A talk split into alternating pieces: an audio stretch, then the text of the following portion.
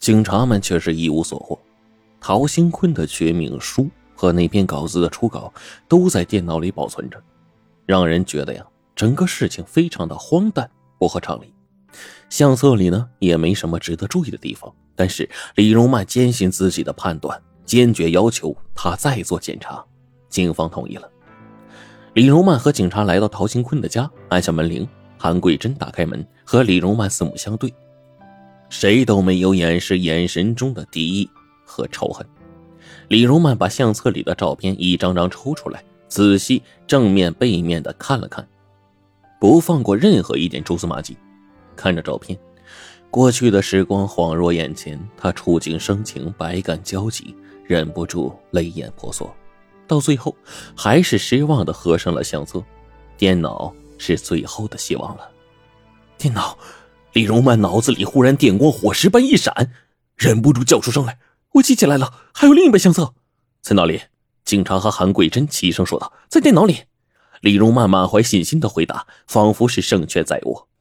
他打开了陶新坤的电脑，进入一个电子相册的网站，那里啊有他和陶新坤共同申请的电子相册，珍藏着他们曾经的幸福时光。他颤抖着双手输入了相册的名称，果然相册还在。他激动地输入密码，他们俩的结婚纪念日。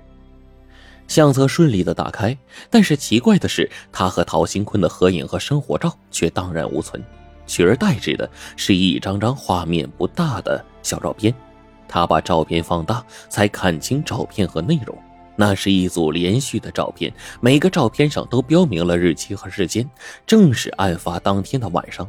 两张照片之间相隔十秒，照片的拍摄角度都是固定的，画面内容就是那间厨房兼餐厅。警察们欢呼起来，不约而同的想到了冰箱上的那部手机，显然。那部手机并不是偶然出现的。如果要拍摄厨房内的全景，没有比那儿更好的位置了。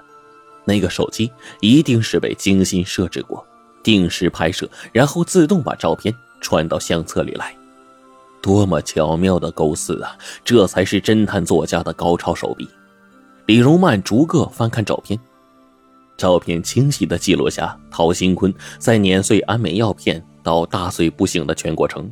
然后是没有任何变化的静止画面，一张又一张。接下来，厨房门被打开，一个女人头探了进来。看到电脑上的一幕，韩桂珍绝望的瘫倒在了地上。案件终于大白了，韩桂珍很快交代，她勾结情夫胡振伟谋杀了陶新坤的经过。胡振伟畏罪潜逃，但随即就被抓捕归案。那天晚上，迪厅里的韩桂珍不过是他高价雇来的替身，跟他长得身材相仿，又一直躲在阴影里，所以骗过了别人的眼睛。被摩托车撞伤的的确是韩桂珍本人。那时啊，他已经偷梁换柱，实施完了谋杀。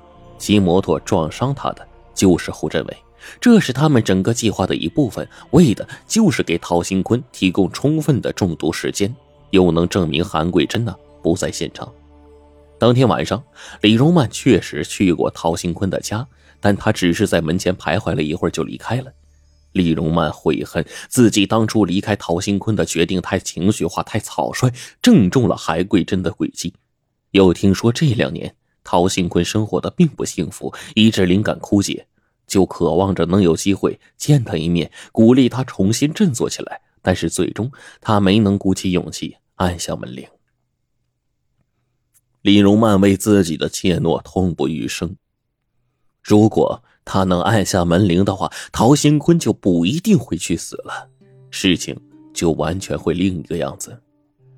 凶手认罪伏法，案情结束，但是李荣曼心中的疑团并没有消散。陶兴坤早就发现妻子和别人的奸情，也洞悉了他们的阴谋，但是他却不可思议的配合，甚至可以说是引诱他们实施罪恶。这究竟是为什么？直到保险公司上门理赔，李荣曼才明白了陶新坤的良苦用心。根据保险条款，陶新坤是因为意外死亡的，受益人李荣曼得到了双倍的保险金。陶新坤，你好傻！李荣曼的眼泪汹涌而出，悲痛欲绝。不过，事情并没有完。很久之后，又出现了一个小小的余波，这才算是尘埃落定，真相大白。李荣曼把陶兴坤的电脑搬回自己家使用，睹此人以示纪念。陶兴坤在这部电脑上写过那么多扣人心弦的侦探小说，每次打开，李荣曼总是百感交集。这天，电脑出现故障，他请技术人员来维修。从打开电脑机箱里掉出来一卷纸，李荣曼涂得一激灵。陶兴坤说过，一切都在相册和电脑里，相册已经揭露了谋杀案的元凶，那这卷纸一定是最后的秘密了。我真笨呐，把电脑每个文件夹都搜索一遍，怎么就没有想到检查电脑机箱呢？李荣曼打开那卷纸，发现了一张绝症诊断书和几张病历。从病历上来看，陶新坤的生命最多只能维持三个月。李荣曼完全明白了，陶新坤是用自己仅剩的、可能饱受折磨的三个月生命，把奸夫淫妇送上了断头台。